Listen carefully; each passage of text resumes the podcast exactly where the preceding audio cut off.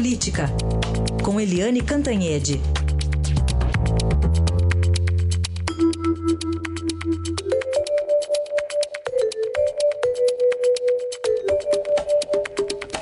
Eliane Cantanhede, bom dia, tudo bem? Bom dia, Manuel, Caroline, ouvintes. Bom dia. Estamos aqui esperando para ver se Cristiane Brasil vai assumir ou não o ministério. E aí, Eliane? Olha, a dúvida, né? São duas dúvidas grandes que percorrem o Brasil hoje. Primeiro, é saber se a Cristiane Brasil, deputada do PTB do Rio de Janeiro e filha do deputado Roberto Jefferson, que é o presidente do PTB e o pivô do mensalão, se ela vai ou não tomar posse às três horas da tarde, porque estava é, tudo pronto, mas a Justiça do Rio de Janeiro é, acatou uma ação é, popular e pode ser que ela não, não possa tomar posse. Quer dizer, a justiça suspendeu a posse e o governo recorreu, então ninguém sabe se ela vai tomar posse ou não. A segunda coisa, a segunda dúvida que percorre o Brasil inteiro é o seguinte: se a tal da Cristiane Brasil tomar conta dos trabalhadores brasileiros como ministra do Trabalho, assim como ela toma conta dos trabalhadores da própria casa dela, nós estamos lascados, viu, Emanuel e Caroline? Nós estamos lascados porque todo dia aparece uma história nova é. da empregadora é, Cristiane Brasil. Né? Primeiro se soube de um motorista que trabalhava 15 horas por dia sem carteira assinada, trabalhava para a família dela, para lá e para cá, sem carteira assinada. E ela teve que pagar 60 mil reais de multa. Depois se descobriu que tinha um outro motorista em condições semelhantes. Agora o Estadão traz que teve uma empregada da casa da Cristiane Brasil que sofreu um acidente de trabalho dentro da casa dela e foi demitida. Então, quando você fala em questão trabalhista e fala em Cristiane Brasil, você remete a crime contra as leis trabalhistas. E a mulher vai virar ministra do Trabalho do governo Temer, quer dizer, pode virar se a justiça deixar, porque não é só uma ação, são várias ações. Até ontem a gente já tinha contabilizado, contabilizado seis ações contra a posse dela, mas é sempre possível aumentar esse número, né? Aí a gente teve a madrugada inteira, amanhã, quer dizer, seis pode virar, sei lá quanto, né? E aí a gente vai vendo o governo Michel Temer nesse último ano de tropeço em tropeço. Agora, dá para chamar o, o, governo Temer de masoquista, que adora virar um alvo à toa, Eliane? Olha, cara, ele não tem a menor dúvida, né?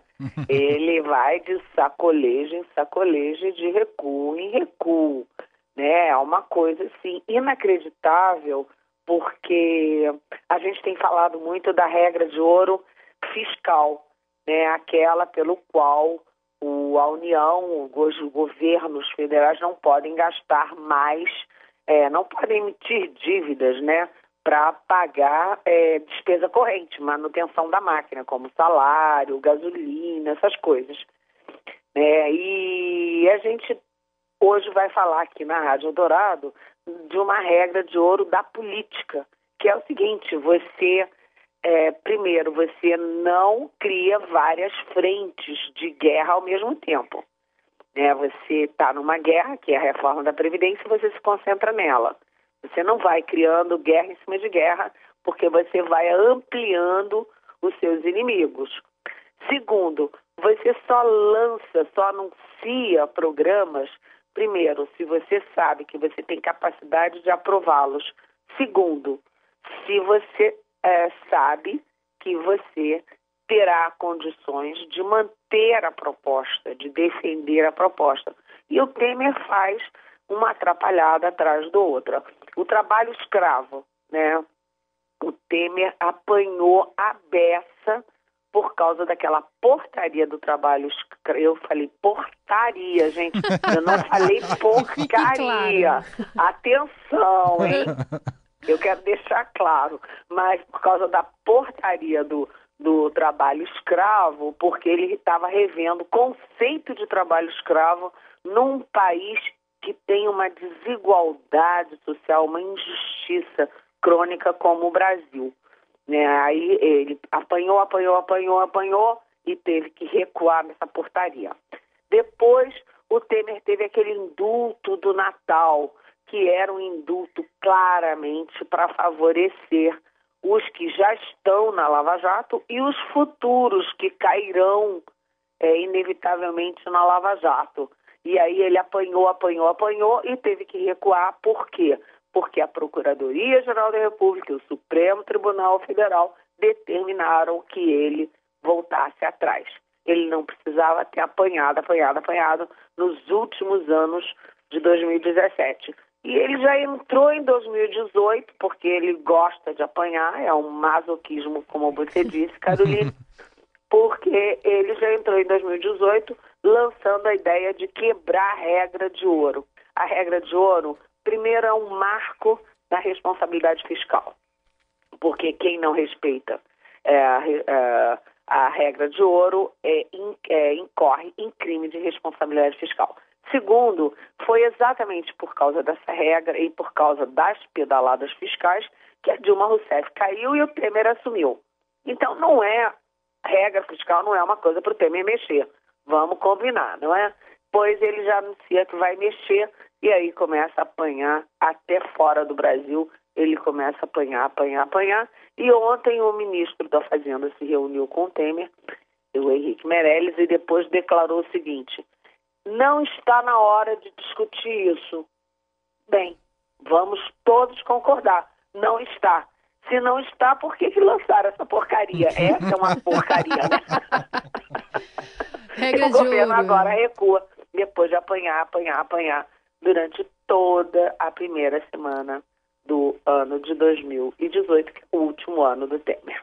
É, e aí fica em suspensão, Eliane, a, a, a tão esperada reforma da Previdência, com esse campo minado, se, se ela sai ou não, não é, Eliane? Pois é, veja bem a relação da reforma da Previdência com essa intenção que o governo anunciou de mexer na regra de ouro.